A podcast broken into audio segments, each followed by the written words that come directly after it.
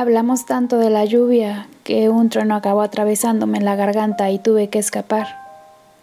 Tu vida o tu corazón, me dijo alguien. Quiero pasar mi vida en el suyo, le dije yo. Pero eso no era posible.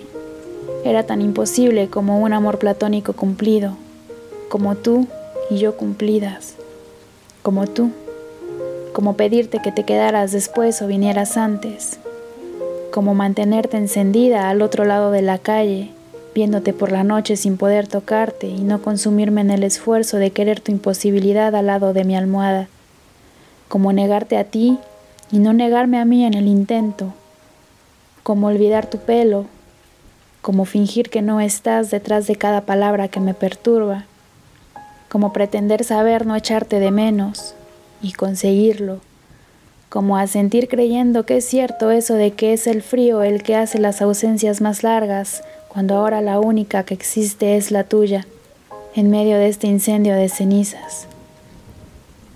Te acabas de ir y tus ruidos ya se escuchan por las noches.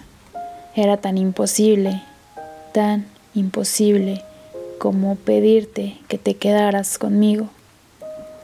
La tormenta me sorprendió contigo atrapada en la mirada, lanzando botellas al mar llenas de besos que nunca llegaban, que se extraviaban, que se equivocaban de puerto, que se rompían intentando llegar a mi boca y confundían mis barcos y me llenaban de cristales los labios, que pegados a la ventana, congelados, solo esperaban verte aparecer. Y entonces un día me dejé vencer, olvidé dónde buscarte, comencé a despegar tus nudillos de mis pulmones me eché la sal de tu sudor perdido en los ojos, prohibí tu olor en mis domingos y escribí todos los antónimos de tu nombre en mis ventrículos. Si no te olvido a ti, no les olvidaré a ellos. Y al final lo único que quedó fue un miedo tan inmenso como inconfesable y un deseo. Solo quería marcharme de ahí y dejar de esperarnos, irme lejos, pensando que lejos es donde no estás, sin darme cuenta de que donde realmente estás es en mí y que no te irás hasta que yo lo decida. Pero empezaba a tener frío y tú no venías a curármelo, así que tuve que pedirte sin decírtelo que me volvieras a dejar en tierra y siguieras con tu vuelo.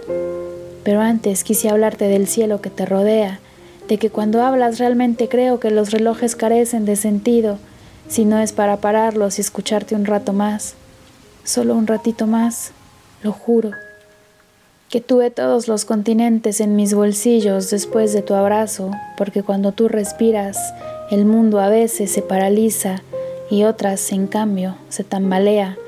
Pero eso es algo que solo entendemos los que hemos visto a la poesía perder las comillas, que tu risa astilla las penas y que aunque nos encontráramos en medio de una guerra que por no querer luchar terminamos perdiendo, encontré la paz en tus maullidos y fuiste algo así como volver a casa por primera vez después de perder mil batallas en la espalda.